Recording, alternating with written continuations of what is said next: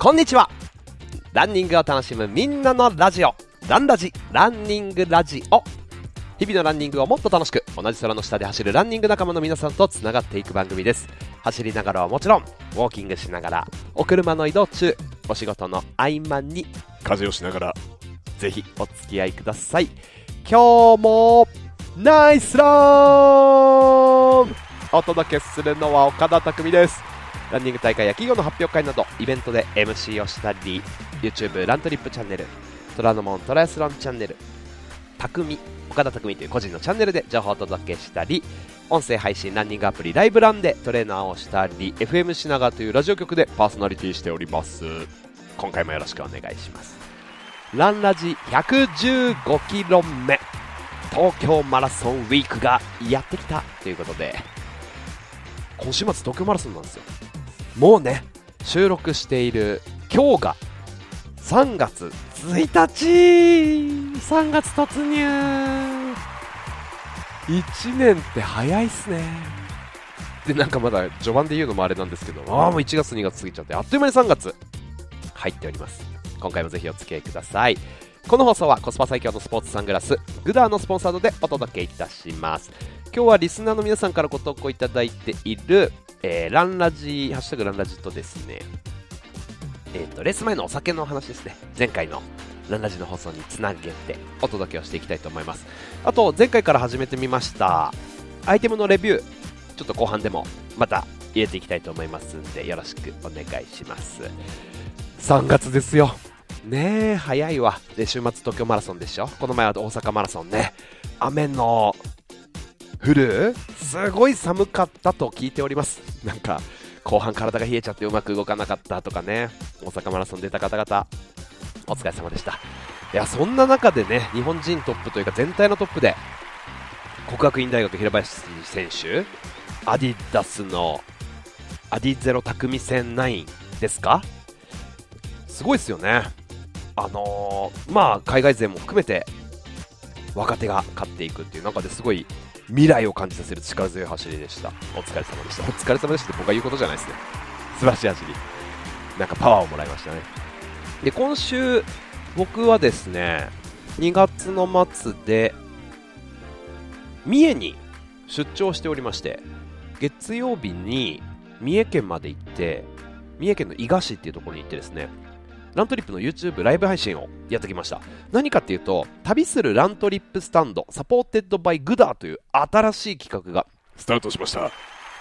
またね goodr さんとご一緒する企画なんですけどこれ何かっていうとですねラントリップのラントリップスタンドというまあシンボルフォルクスワーゲンのワーゲンバスこちらをシンボルにしてですねこのラントリップスタンドがいろんなところを回って現地でえー、そこにいる方々と走ってビールとかコーヒーで乾杯して交流をするっていうイベント。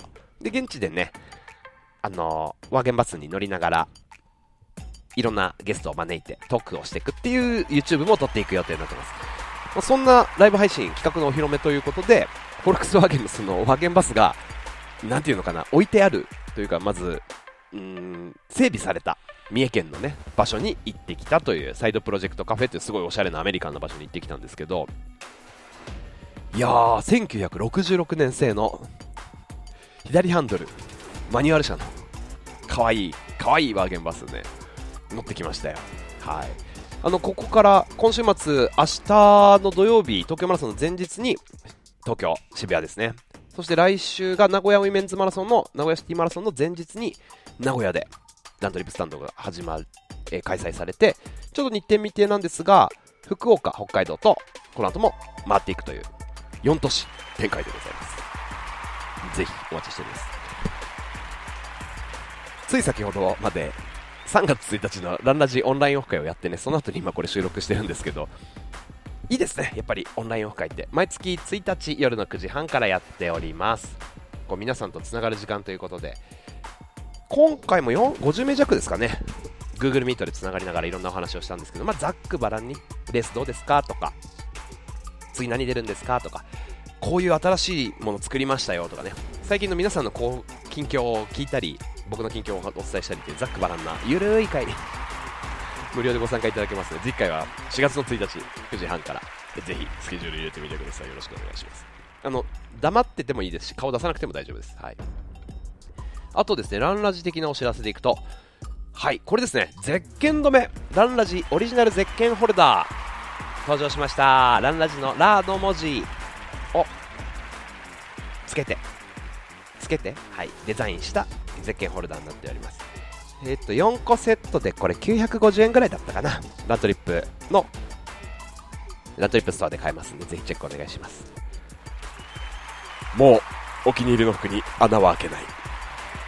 ゼッケンホルダー使ってください。さて、えー、っとですね、MC のお知らせだと3月10日日曜日が草加松原太鼓橋ロードレース、えー、3月24日が渋谷表参道ウィメンズラン、で3月31日に福井桜マラソン、うん、5月19日日曜日が第50回記念 ANA 洞爺湖マラソンで MC をしてきますあこれねちょうど昨日かなエントリーが締め切りになったということで埋まったのかしら気になりますねお待ちしております。あとは7月の28日日曜日燃える沼 30K はい。主催は6号ベースというねランニングチームでございます。北海道マラソンに向けて30キロ走としてぜひお待ちしております。北海道行く機会今年多いですね。北海道。そしてそれ以外のエリアの皆さんもぜひご一緒させてください。さて今回は115キロ。東京マラソンウィークやってきましたということでまあなんかせなんか盛り上がってるんですよこの東京マラソンウィークってなんかイベントごとが多くてここに向けてということで今日はですねニュースが多いんで、まあ、ざっくばらんにちょっと気になったというか、まあ、僕が体験したことも含めて最近のランニングのニュース的なことをご紹介しようかななんて思っております。まあ、ちょっと緩い回になりますが、ぜひお付き合いください。どうですか？花粉症ランナーっていう方いるかもしれませんけど、僕もそうなんですよ。花粉症のね、スギ花粉の辛い季節、こっから、まあ、ゴールデンウィークぐらいまでですかね。だから2ヶ月半とかあるかもしれないですけど、一歩一歩。はい。しっかりと対策をしながら前に進んでいきましょう。ワセリンが登場する季節になりました。ワセリンを指で取って鼻の周りに塗ってですね。気休めかもしれないけどそこに、えーと、花粉がつくんじゃないかと思ってます。あとサングラスとかもね有効になってますんで、えー、ぜひ使いながら一歩一歩前に出していきましょう。今日もご自身のご機嫌を自分で取る。ナイスウォーキングナイスラン。拍手です。やってますよ、本当皆さんやりすぎて怪我しないように気をつけてくださいね。しっかりとケアもお願いします。あのー、ニュース、ランニングニュースをお届けって言ったのに、いきなりちょっと違う話、ちょっと違うニュース今週入ってきちゃったから1個だけいいですか？メジャーリーグ大谷翔平さんの結婚ね。大谷さん大谷さんすごいですね。なんかこう急に、お、急に、え、急に結婚ですか？みたいな感じですけど、なんか僕、うちテレビないんでわからないんですが、聞いたところによると、あの、結婚を発表して NHK で速報が出たとかえー、ただいま入ってきたニュースです。って言って読まれたのかな？すごくないですか？それって、なんだろうな、地震と、地震と国会の解散みたいなくらいですよね。タレントとか、なんか芸能人が結婚したことで NHK が速報ですって言って言うかなと思って。すごいですよね。NHK の速報で報道されちゃうという大谷翔平さんの結婚。地震国会解散大谷翔平の結婚それくらいインパクトあるってことですよ。揺れましたよ日本列島がね。いや世界がか。揺れてますね。お相手は日本人の女性ということで。一般の方ですみたいな。いやこの時の一般ってどういうくくりなんだろう気になるな。いつも思いますよね。女優さんが結婚した時とかね。えお相手は一般の方です。一般の方ってどういう方なんだろうな。いやそれ一般じゃなくないっていうこと大抵ありますけどね、いやでもすごいですね。大谷翔平さんおめでとうございます。日本を揺らしていただきめでたいニュース。大丈夫でしょうか？え大谷翔平ロスになってお仕事が手につかないという方なんだかやる気が起きない。走るのやめちゃおうかしら？とかなってないですか？大丈夫です。えー、大谷翔平の結婚はコントロールできませんが、ご自身の一歩を出すとか、今日走るか走らないかはご自身でコントロールできますんで、コントロールできることにフォーカスして自分のご機嫌取っていきましょう。えっと、えじゃあランニングのニュースに戻しまして。まあ、今週というかこの3月の頭に向けて東京マラソンに向けてですね本当いろんな行事というかニュースが飛び込んできててちょっと1個まずご紹介したいのがこれ東京に来た時に行ってほしいなと思うんですけど他の原宿他原宿がオープンしたっていうニュースがあって2月の22日にオープンしたんですよね他原宿国内最大の直営店ということでこれできできた場所がすごいとんでもない場所で神宮前の交差点なんですね。東京の渋谷区神宮前ってあの原宿から表参道の表参道原宿駅からこうちょっと下ったところにあるところで、まあ、パルパルコじゃないラフォーレとか東急のね東急東急ですよねあれ。東急スクエアでしたっけ？なんかあるっていう交差点、まあ、その昔でいくとその昔ですよ。すごい昔だとギャップがあった交差点っていうかね。もうあのー、ファッションど真ん中というか渋谷、原宿、こういう東京のある種ど真ん中みたいな場所にできちゃったんですよ。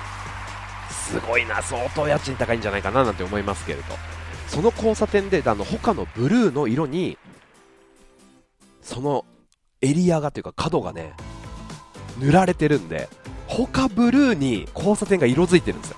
これはインパクトあるなって。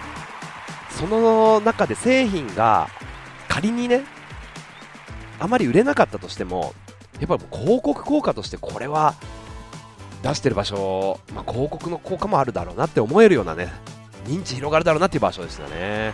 あの、東京に来た際、ちょっと観光の一環でぜひ皆さん行ってみてください。1階が店舗なんですよね。最新モデルのまあフットウェアとかアパレルアクセサリーが置いてあるという感じで、まあ、充実のラインナップお買い物ができる場所。2階があるんですよ。外階段上がっていくと2階にえー、っとね畳が引かれててであの富士山の絵が描かれた壁。で、ね、青いのれん。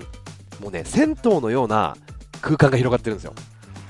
21日だったかな。僕プレイイベントの時ちょっとお邪魔したんですけどえ銭湯じゃんみたいな、まあ、お風呂はないんですけどね。そうなんですよ。で、あの、この2階のスペースは、ホカランクラブのコミュニティスペースで、他のランニングのイベントやっていくときとか、まあ、他のアンバサダーとかアスリートと会える、あとはシューズを試す試すとか、まあ、そういうイベントをやっていくということで、ホカランクラブのコミュニティスペースになっていくということで、贅沢ですね。だから1階は毎日稼働してるけど、2階は稼働しない日もきっとあると思うんですよね。でも雰囲気がすごい良くて、富士山の後とかね、その銭湯の雰囲気もそうなんですけど、あの、行ったらぜひ見ていただきたいのがその畳が引かれてるんですよ畳の皆さんの家にも畳あるかな？畳って端っこが布でこう、まあ、手覆われてるじゃないですか。ほつれないように端っこをね畳の。その端っこの覆われてる布の部分が他のブルーでロゴ入ってるんですよ。何このおしゃれな畳。気になりますね。ロッカーはあるんですけどシャワー設備はないということでございます。なんかどうやら今建築中のその向かい側通り向か挟んで向かい側の東急関係のその建物に小杉湯っていう銭湯が入るらしいですね。地下に。地下だっけな。こういう連携あるかもしれないですね。走ってそのまま小杉湯行くっていう。だからこの他の2階のスペースもそうなんですけどその銭湯しかりねインバウンドで海外の方が来た時にそのファッションエリアのその原宿渋谷でも銭湯に入って和を感じれるランニングも楽しめるっていう場所になってきてると。いやだからもう日本人向けの場所じゃないですよ今作られてるものはっていうのを感じましたまああのー、お買い物するときにね 3D フットスキャンがあってあのシューズの足をちゃんとサイズのフィッティングとかもしてくれるっていうのも、まあ、いいところだと思いますんで、えー、観光名所の一つとしてぜひ行ってみてくださいこの明治通り界隈とかキャットストリートまあ温東京もありますしまあ、アウトドアブランドはもう一通りありますからね、アークテリクスもノースペースも。もう何でもありますよ。お買い物エリアでございます。で、続きまして、それが2月22日オープンでしょ？で、今週にですね、僕が行ってきたイベントが、2月28か、2月28日に行ってまいりましたのが、アシックスのメタスピードパリシリーズ発表会。これちょっとシューズのレビューはちょっと後ほどちょっと軽くご紹介したいと思います早稲田大学駅伝部の選手も来てたりはいなんかねやっぱり皆さんがね期待してるシューズだからこそ結構多くのメディアさんもいらっしゃってましたね。メタスピードがさらに進化したというお話、まあ、ちょっとこの後ほどお話しさせていただきたいと思います。あのイベントでは開発担当の方が来て、こんなポイントをアップデートしましたよとか、こんな風にアスリートから声をもらいましたよみたいなお話していただきました。はい。詳細は後ほど。あとですね、で、あの、アシックス関係でいくと、この東京マラソンってまアシックスの大会なので、アシックスさんね、ほんといろんな取り組みしてるんですよ。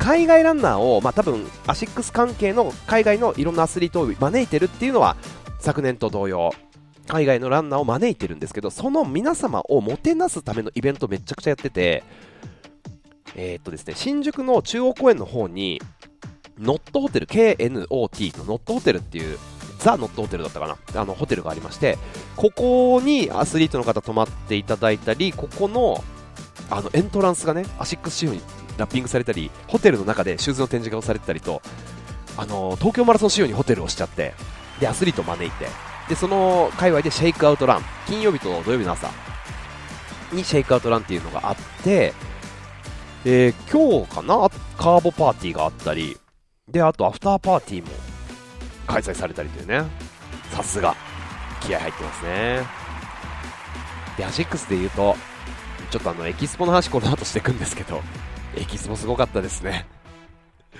もう、すごかった。ちょっと後で言いましょうか、これ。いや、今言っちゃいましょうか。あのアシックスのエキスポ、アシックスのエキスポじゃない、東京マラソンのエキスポのアシックスブース。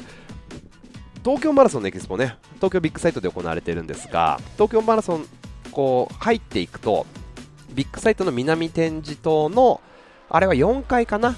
上に行くと、まあ、受付があるんですね。ランナー受付と、え、大きなスポンサー、メインスポンサーのブースがありますと。で今回のそのまエキスポはいつも通りなんですが、走る方も走らない方も参加ができます。見に行くことができます。まあ明日までしかやってないんですけどね、土曜日まで木金土の開催で、一番大きいのが6のブースなんですよ。もう圧倒的なでかさだと思う。どれくらいだろう？何コマっていう表現多分もうできないレベルですね。はい。これがあの、そう、ここで、いろんなブースがあるんですけど、そのアシックスブースの中に、今回のそのメタスピードパリシリーズを試すことができるトライアシックスブースもあって、まあ、ちょっとこう、床をトラックっぽく模した場所でこう走ることができたり、トレッドミルを走ることができたりっていう試し履きのエリアもあるでしょ？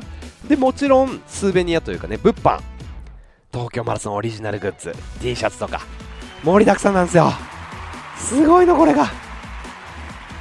種類もあるし、たくさんあるし、まあ、ジャケットとかソックスとか、まあ、いろんなアイテムが売ってるんですけど、あの、秒で売れてましたね。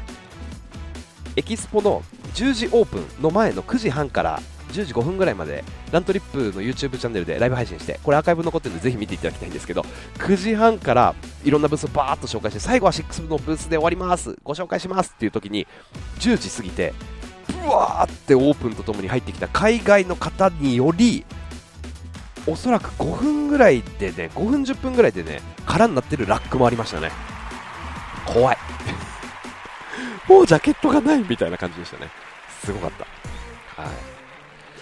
まあ、この期間中、あのー、やっぱり東京マラソンっていうことで、ここに向けてランナーも気合入ってるし、世界中からアスリートも集まるし、各ブランドがここに向けて新しい製品を作っていったりもっと発表したりっていうねもう本当にみんな気合入ってるからこそもう熱量がすごいですよ東京マラソンエキスポって。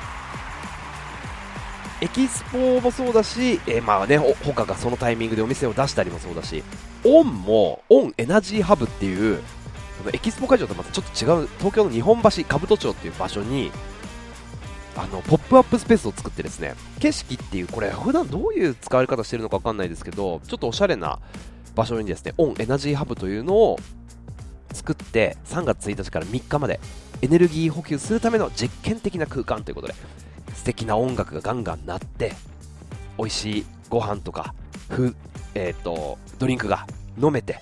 であのランニングのそのカルチャー的な音楽もそうですし写真とかねそういう展示もあったりしてかなりなんて言うんだろうなあの東京っぽいっていうかあのアーバーンって感じっていうかオンっぽいなっていうすんごい素敵な空間がね。これあのどなたでもこれもお邪魔できるっぽいんで。3月3日はマラソンアフターパーティーも申し込み不要でありますし3月の2日もまあ明日かまあ、グループランが何回かあったりっていうね、これは多分申し込みが必要だったりするのかもしれないですけど、パーティー申し込み不要って書いてあるな。やっぱこういうポップアップとかをこのタイミングでぶつけてくる世界観、伝えるためにね、いろんなランナーがやっぱりこう熱が上がってるからこそこういう PR をしてくるってことですね。オンエナジーハブ、ちょっと覗きに行ってきましたけど、すごいいい空間でした。アーバンでしたね。まあ、あと、オンのニュース、ちょっとこれはまたどっかでゲストに来ていただきたいなって個人的にはすごく思ってるんですけど、あの、オンジャパンを立ち上げた駒田さん、ね、駒田だ、まあ、元代表っていう感じなんですけど、駒田さんが2月の末でオンを退任されたっていうニュースも、ニュースですよね。ビッグニュース。で、ここからさらに、ブルワリー、ビールブランドをやるっていうインスタグラムも上がっておりました。非常に楽しみですね今後の。駒田さん、まあ、本当に駒田さん僕もお世話になって仕事でもそうですし、うん。まあ、なんかランイベントとかプライベートでなんかビール飲むとか。本当で人格者というか懐の広い方ですからね。今後の活動もすごい楽しみですけど。まずはオンを日本にこれだけ広めてくださって楽しいランニングカルチャーをうん我々に届けてくれて。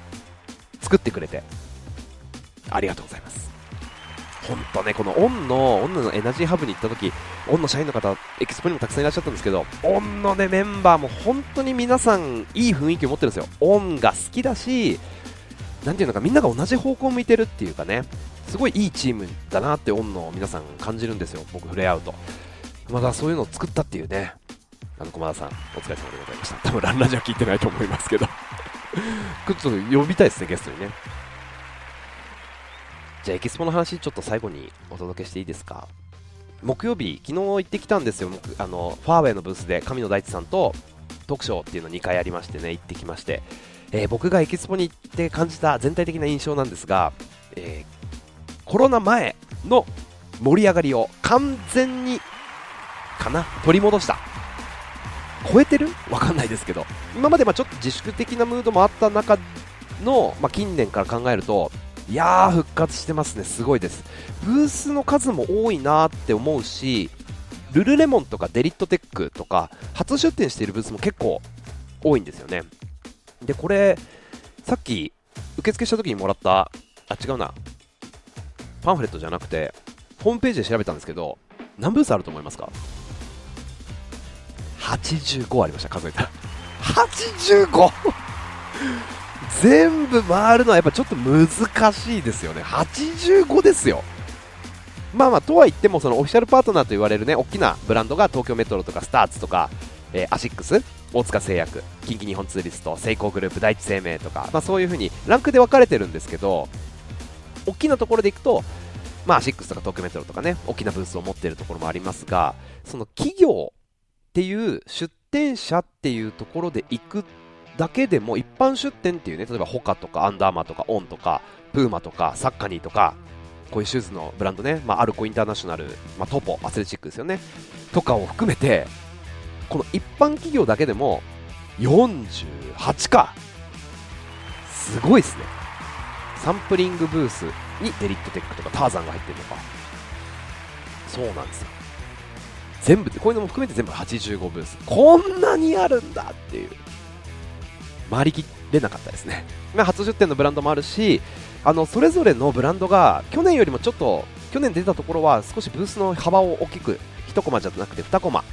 2コマじゃなくて4コマみたいな感じで大きくしている印象もありましたしそれぞれの各ブースの造作っていうんですかね。あの施工するブランドのアピールするこう、まあ、なんか旗とか建物みたいなシューズを置くラックとかああいう造作物がね豪華になってる。すごかった。ということで、まあ、あのブースはめちゃくちゃ盛り上がってましたね。だからちょっとシューズだけでいくと多分ナイキとかアディダス、ミズノこれ以外は大抵いたんじゃないかい？で今ちょっとご紹介しましたけど。そうサッカーにもねエンドルフィンシリーズを2月の29日に発売を持ってきてここで試すことができる。素晴らしいですね。あめちゃくちゃいいシューズでした。いやそうなんですよ。あとはそうですね。一販その48ある中で、まあ、アルペンとかスーパースポーツゼビオが物販もしててフルマラソン完走セットのジェルを売ってたり。で今回はねゼビオのブースの中でラントリップの限定 T シャツみたいな限定カラーの T シャツもあったり。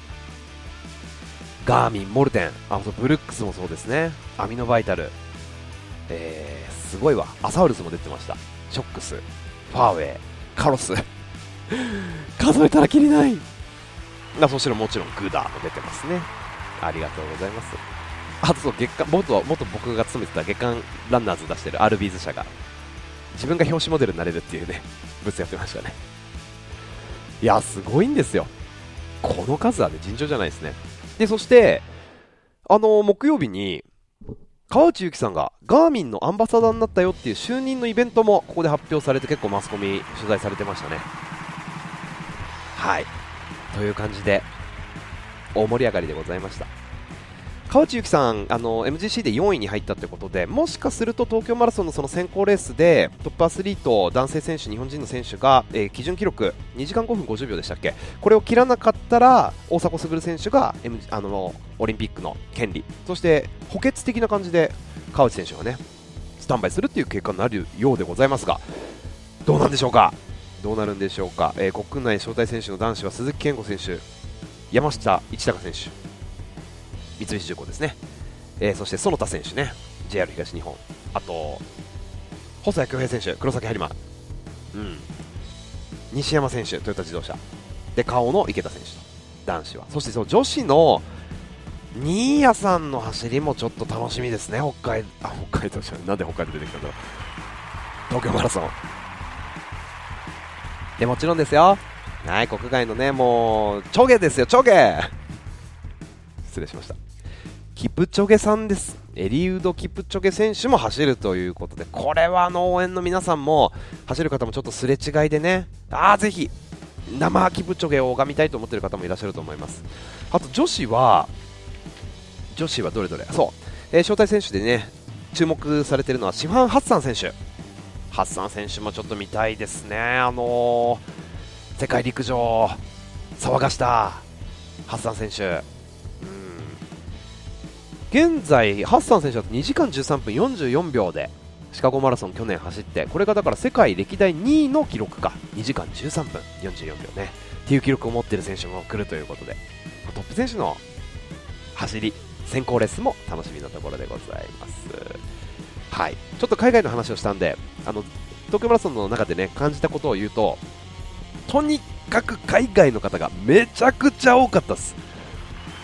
木曜日とか金曜日って海外の方々が、まあ、事前にツアーとか、まあね、旅行である程度の日程を取って入ってくるんで日本人より木金の平日は海外の方が多い傾向にあるっていうのは、まあ、去年も分かってはいたんですが今年、そのライブ配信をして10時のオープン前からね様子を見てたんですけどすごいですね、あの海外の方だけがずらーって列をなしてオープンを待っていてそこを通り過ぎるときに空港の匂いがしました海外の空港の匂いがする。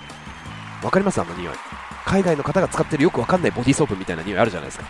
うわ海外来てるみたいっていう。すごかったですね。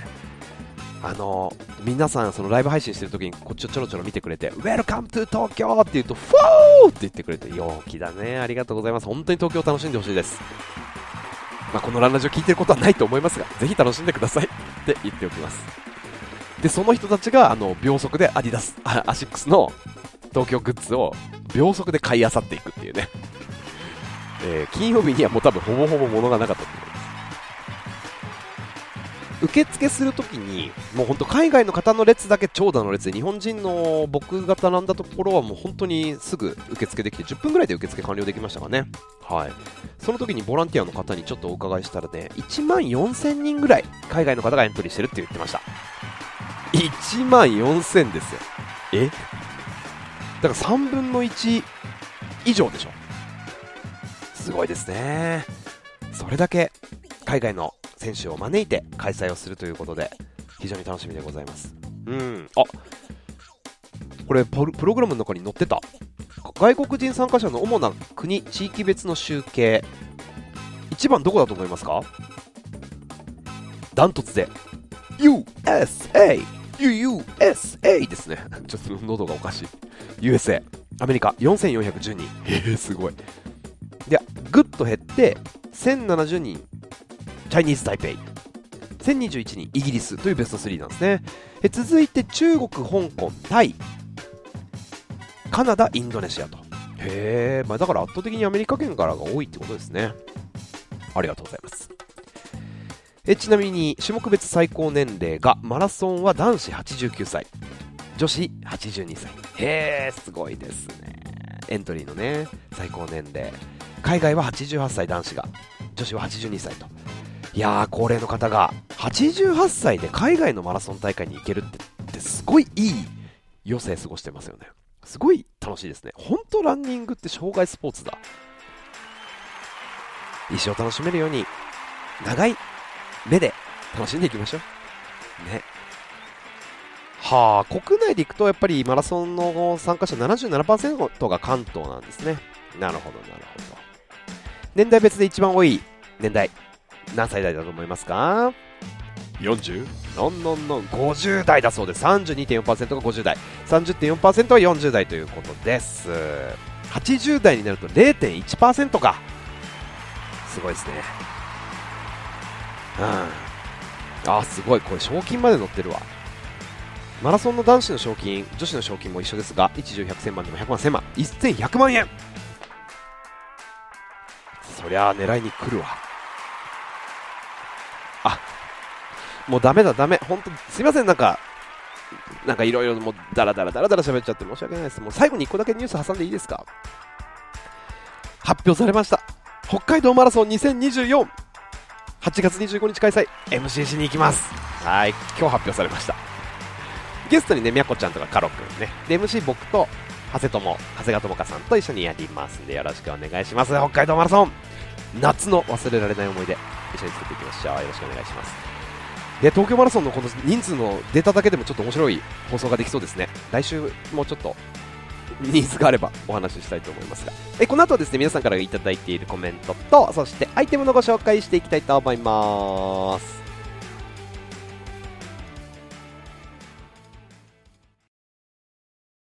今日も。ナイスラはい。スタートから32分が経過いたしました。あこれじゃないナイスランです。2回ジングル鳴らすとこだった。さて、アイテムの紹介いきたいと思います。先ほどご紹介もしましたけれども、メタスピードパリシリーズちょっと履いてみましたっていう試し履きしてきたので、ちょっとそのお話しようかなと思っております。まあ、あの、メタスピードシリーズ、アシックスのね、この前まではメタスピードプラスシリーズということで、エッジプラス、スカイプラスっていうのが出てたんですけど、まさにこの2年前ですか？2022年の春ぐらいにこう発表されたメタスピードプラスシリーズでアシックス、ね、ナイキから本当にナイキのベイパー一強だったところのマーケットをガラッと変えたシューズだと思うんです。で今回それが2024年に新しくなりましてメタスピードパリシリーズという名前になりましたと、はい。まあ、パリっていう名前はあれですね。まあ今年パリでいろんなスポーツイベントが行われるからっていうことでここに向けてこれを意識してっていうところで作られているわけでございますが、どんなアップデートをしているのかっていうのをもうちょっと話したらこれだけで30分ぐらい話できちゃいそうなんで、ちょっとざっくりお話しするんですけど、超簡単に言うと、まあ、ミッドソールの素材がまず変わってます。FF ターボプラスという素材になってます。だからあの新素材ですね。FF ターボプラスという新素材を使って、これがもうミッドソール全体に使われてるんですね。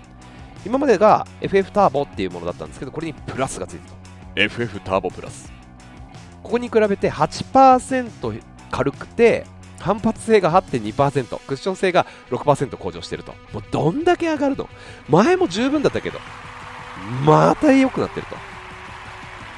あのフィーリングとしてはより軽くより跳ね返りがねなんかちょっと感じやすい。ポンっていうリアクションの良さ。そしてバウンドする押し出してくれる推進力っていうのがアップしてる感じがしますね。あこれはさらにスピードが出そうだなっていう感触。でカーボンプレートがミッドソールの中に内蔵されてるっていうことで、まあ、安定させてくれるとか前前の方向に推進力を出してくれるっていうものになっておりますと。でこれがミッドソールなんですけどえー、アッパー、足を包み込んでくれる部分なんですが、もともとモーションラップアッパーっていうものを使ってたんですけど、モーションラップアッパー2.0という名前になってまして、さらに通気性が8%向上してると。だから何かと8%向上してる。まあ、そんな感じですか。軽軽さも反発性も通気性も8%ほど、約8%ね。いや、だからね、フィット感も前回も良かったじゃないですか。ちょっと網目が大きくなってる感じがあって、その網目の太さっていうのがシューズの、ね、場所によってちょっと変わってるっていう感じなんですけど足入れした時のフィット感も相変わらず良かったですね、はい、相変わらず今回もメタスピードスカイパリっていうのとメタスピードエッジパリっていうのとスカイとエッジっていうのは健在です。2パターンあってそれぞれにエッジパリスカイパリっていう風にパリがついてる。パリパリしてると。何がですか？名前ですね。パリ。ついております。はい。ストライド型のランナーがスカイ。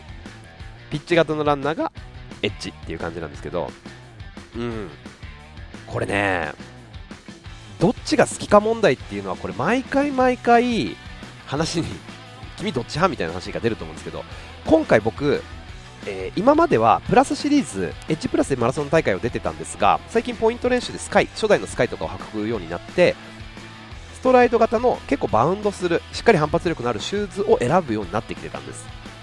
なんですけど、今回エッジプラスとスカイプラスを履いてエッジプラスのね進化がまたすごい良くてこれもまた十分なライド感もちろんライド感がありつつ反発力がすごいめっちゃ上がってますね。これはいいなと思いました。まあその素材が素材の進化っていうところでこんだけね今反発力が上がってますよとかフィット感も良くなってますよなんて話したんですけど軽くなってるんですよ、ね、どこにそんな軽くする余地があるのかっていう感じですけど、スカイが前作プラスに比べてマイナス20、エッジが前作に比べてマイナス25と、軽くなってますね、すごいですね、で反発力とかも上がってるっていうことで、まあ、そりゃタイム出やすいよねっていう感じですね。あの形状でいくとスプーン型みたいな感じでちょっとこうあの湾曲したカーボンが入っているのがエッジでまっすぐほぼほぼまっすぐなプレートが入ってるっていうのがスカイなんですよ。スカイは割とミッドソールの上の方にカーボンプレートがあってより多くのミッドソールの素材を押し潰せるように上の方にカーボンプレートが配置されてる。だからその分反発力があるっていうような作りになってるんですけどそれでもねやっぱねエッジがだいぶ扱いやすい。しかも反発力もあると。これ結構いろんなプロトタイプを使ってた選手がスカイ派だった方々もエッジにプラスエッジパリカを使い使ってるとか選んでいるようでございます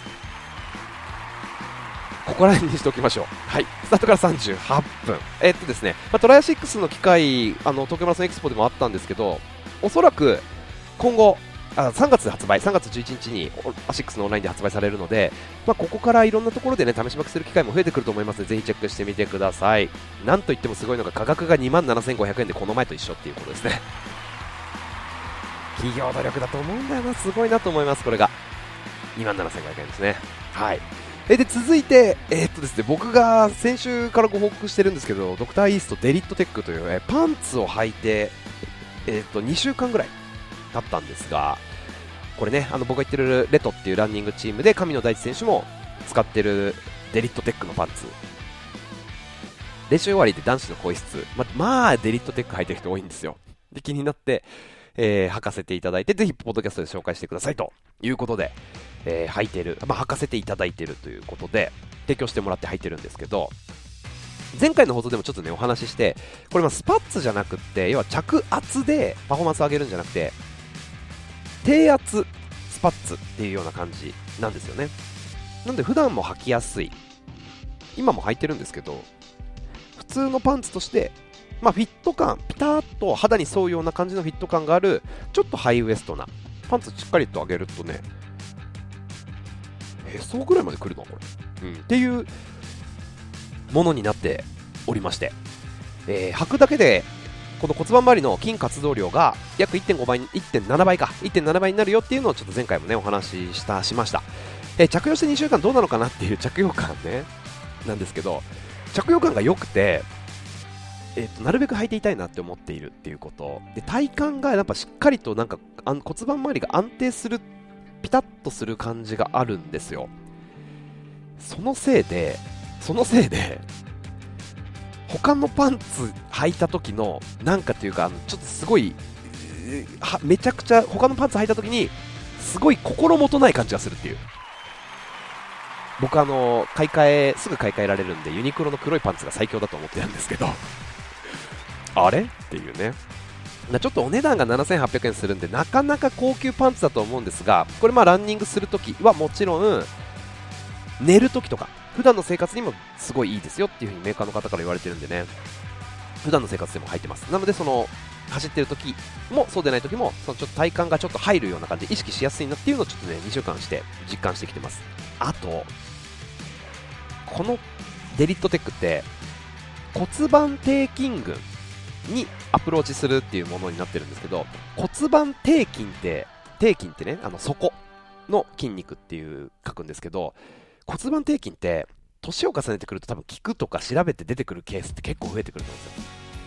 何かっていうとおしっこするとかまああの、まあ、排泄に関わる重要な役割をする、まあ、骨盤の底下の方にある筋肉の総称なんですけど、まあ、こういう排泄に関わってきたりとか男性だとこの骨盤底筋の何て言うんだろうなあのが衰えていくことであっちの方もはい夜の方もはいちょっとうまくポッドキャストで言えないですけど分かりますか？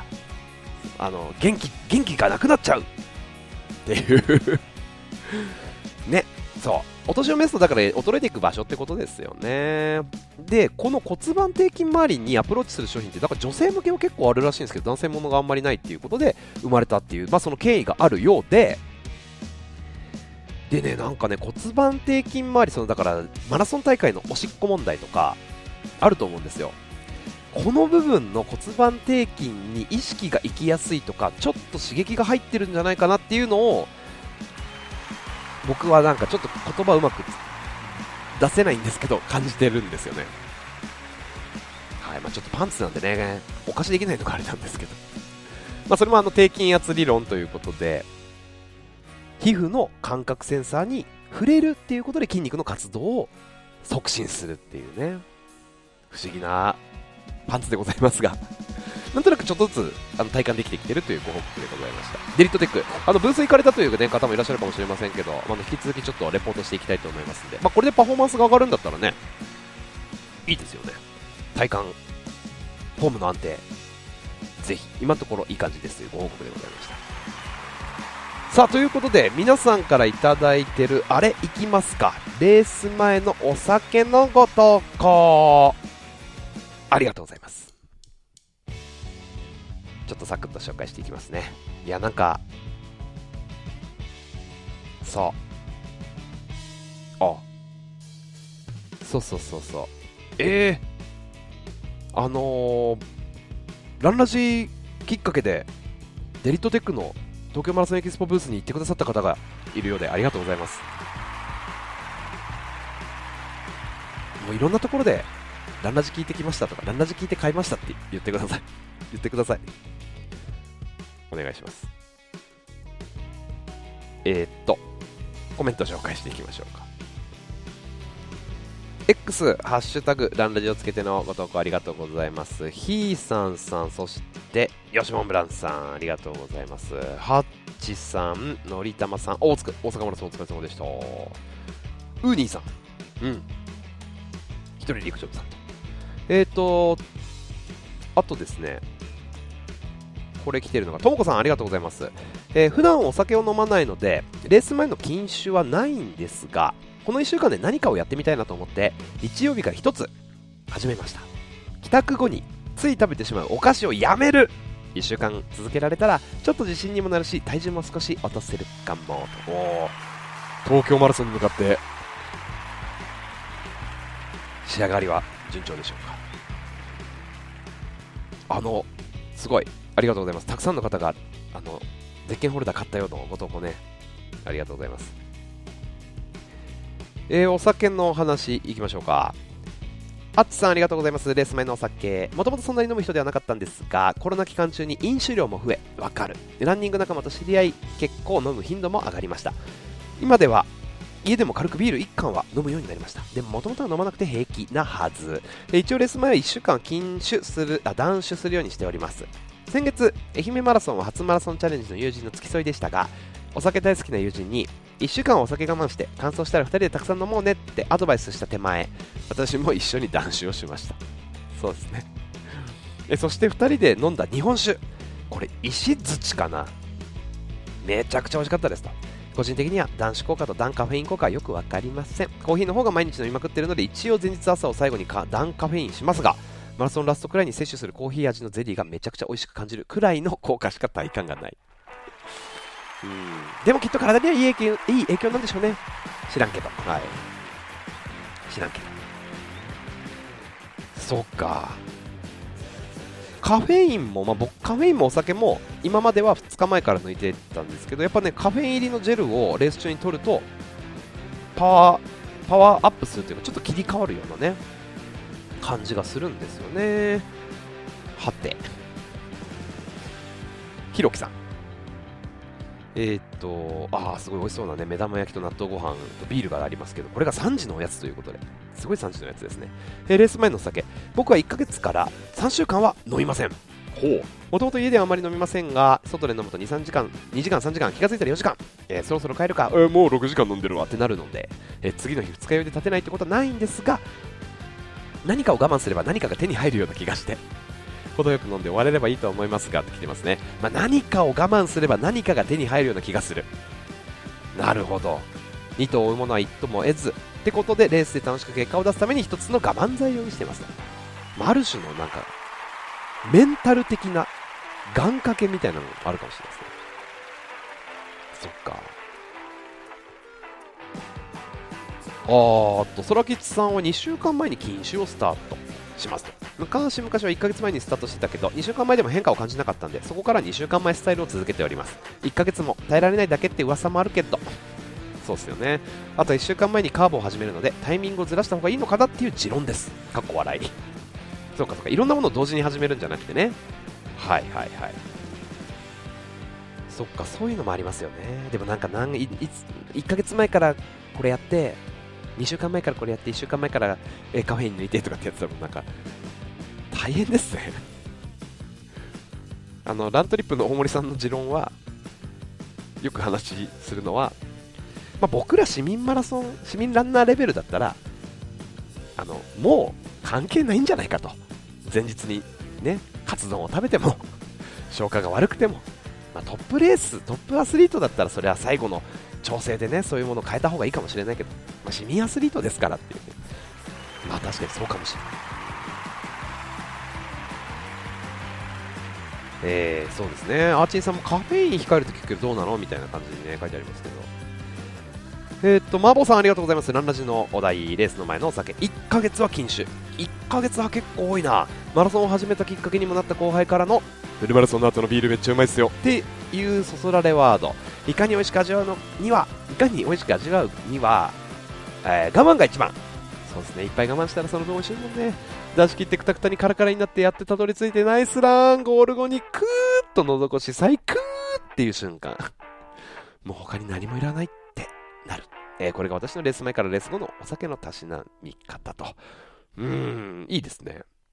いや我慢すればするほど美味しくなるからっていうのは、まあ、あるでしょうな。うん。恵比寿さん。うーん、なるほど。1週間前から我慢してた時もありました。今は普段からあまり飲まなくなったので特に意識してませんが、それでも2日前から飲みませんねと。はい。でもそれでは遅いようなので、また1週間を意識します。すいません、ちょっと放送に引っ張られちゃったみたいで。いいんですよ、本当に。ご自身で決めてくださいね。体感、体感。なるほど。ほぼ飲めません。やっぱそれはいいですよね、砂木常さん。いや、ほぼ飲めないって俺ね、それはそれでいいと思う。体にはいいんですもん。えっ、ー、と、和也さん。私は今までレース前の日だけはお酒をやめておりましたが、前日だけね、名古屋シティに向けて1週間禁酒してみようかな。でも多分無理。なんか個人的になんかハーフぐらいまでだったらなんかあんまいいかなって思っちゃうんですけどね。エネルギー補給とかもそうなんですよね。ハーフだったらジェルなしでも乗り切れるけど、フルはなかなかっていう。はい。そうなん。うん。えー、スプーさん、お酒の話。出身は宮崎、鹿児島といえば、まず言われるのは芋焼酎、霧島。うん、そうですね。地鶏のたたき、焼きをつまみに。あー、美味しい。出身地を言うとお酒強そう飲みそうと言われることが多いんですが全くもって強くはなくて弱い方なんですコロナ禍で会社関連で飲んだりもなくなっちゃって今やランドモさんと打ち上げの際にちょっと飲むぐらいはいレース前よりレース後に飲むかなだからあえてレース前禁酒ってする必要がないいいですねいやー昔は飲んでたけど話いいな。スカイランナーさんありがとうございます。お酒もカフェインも3週間前から抜いてます。結構あれですね皆さん抜いてるんだ。そうレースが迫ってまして私まさに今断酒断コーヒー中です。あーお酒よりコーヒーが恋しい。わかるこれ。え毎朝の手入れがルーチンなんです。いやーそしたら大変ですね。朝寝ぼけて体に寝ぼけた体にあ寝ぼけて勝手に体がコーヒーを入れてしまわないよう今キッチンに金コーヒー中の張り紙をしていますとすごいですねお疲れ様でございますわかるこのコーヒーの方がね、やっぱね、日中からこう複数杯飲めるし、やっぱちょっとスイッチが入るような感じがして、嗜好品の中でもコーヒー、抑えるの難しいなって僕も体感してます。よく飲むんで。あとカフェインを抜こうとすると緑茶も飲めないし、なんか、あの、お茶の種類で、なんていうんですか、ノンカフェインってちゃんと書いてないやつって結構あるじゃないですか。玄米茶じゃなくて、あの、よく、ほうじ茶？ほうじ茶とかもカフェインちょっと入ってたりね、カフェイン少なめとかって書いてあったりとかするんで、ああ、ちょっとは入ってんだとかね、飲めないものが多い。大変でございます。えー、っと、秋秋田さん、すごいな、トリスのどでかい、えー、これ、な、な、4リッターボトル。えー、今年も恒例のあの季節がやってきました。僕以外の家族が全員発熱インフルエンザ B 型。なぜか僕だけの発症もなし。バカは風邪ひかないって本当なんですね。と。いやいやちょっと怖いですけど。いやご家族大事にしてください。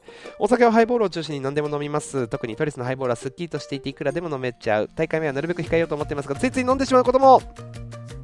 ね。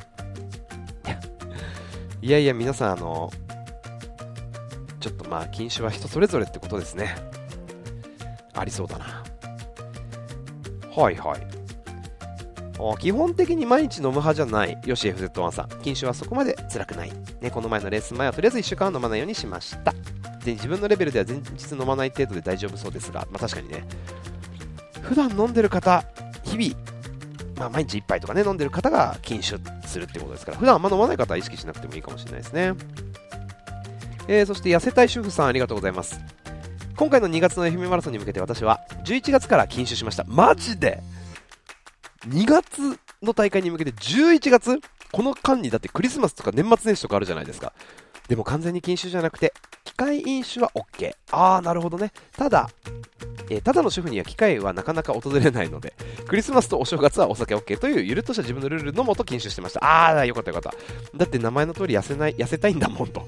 うん、なるほどね。1キロ減ったら3分早くなるって、本当ですか？いや、いいですね。11月の一番体重が多かったところと、最近の一番ベスト体重、一番のベストの体重の差は4キロ。あらがー、素敵。やってますね。皆さんありがとうございます。えー、ハッシュタグ70、ハッシュタグレース前のお酒。えー、はるくんチェックのちちさん。ああ、ゆうさくさん、岩木さん、シャインマラソンお疲れ様でした。ね。ゆうさくさんも、私の場合レース2日前から大好きなアルコール飲みません。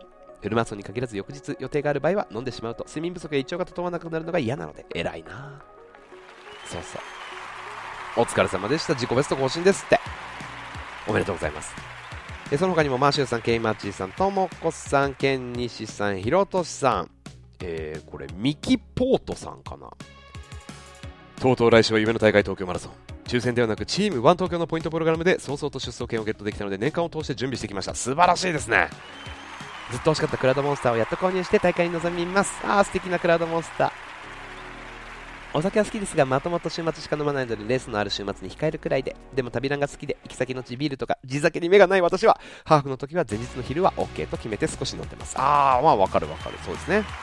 今回も美味しいお酒が飲めますようにナイスラーンと。えー、頑張ってください、ミキポットさん。ミキポテかな？わかんないな。えー、そして塩丸ミルさん、フーさん、コロヒトさん、ブーチンさん、カージーさん、これちょっとお酒の話、みんな結構ご参加いただいてますね。チキさん、コージリバーサイドさんと、意外とたくさんの方にご参加いただきまして、ありがとうございました。はい。秋秋田さん、ひろきさん、あひろきさんとご紹介しましたね。はい。ということで、えー、スタートから55分、今回もお付き合いいただきありがとうございました。いけないですね。やっぱちょっとついつい、夜に収録するとちょっと長めになる傾向があるわ。ありがとうございました。はい。次回のランラジですね。えっ、と、ハッシュタグ、ランラジと、あのー、なんだろうな、オフ会でこんなことやってほしいっていうのをなんかちょっと皆さんに、なんかランラジのイベントでこういうことやってほしいっていう、ランラジの取り組みをなんかリクエストしてもらいたいんですよ。さっきちょっとオンラインオフ会やってて出てきたのが、オンラインオフ会の中で、シューズ調査みたいなね、皆さんが履いてるシューズを聞いてみるみたいなお話もあって、あ、それも面白そうだななんて思ったんですけど、ランラジの中で、えー、やってほしいこととか、イベントとか、こんなことをやってほしい、こんなトークテーマでやってほしいという、えー、ランラジ、あ、まあ、ハッシュタグランラジと、ランラジへのリクエスト、これでお願いします。皆さんに結構あの依存し依存していくスタイルの週末にしていきたいと思います。よろしくお願いします。リクエスト。はい。ということで、今回もご参加いただきありがとうございました。X、ラントインプのジャーナル、インスタグラム、ハッシュタグランラジをつけてのご参加お待ちしております。日々のランニングをもっと楽しく、ランニングを楽しむみんなのラジオ、ランラジ。この放送はコスパ最強のスポーツサングラス、グダンのスポンサードでお届けいたしました。同じ空の下、それぞれいろんな場所で走る皆さんとどんどんつながっていきたいと思いますので、また聞いてください。今日も、明日も、この週末も、間違いないです。ナイスラン頑張った自分に拍手あんまり無理はしすぎないでくださいね。お届けしたのは岡田匠でした。それではまた次の放送でお会いしましょう。バイバイ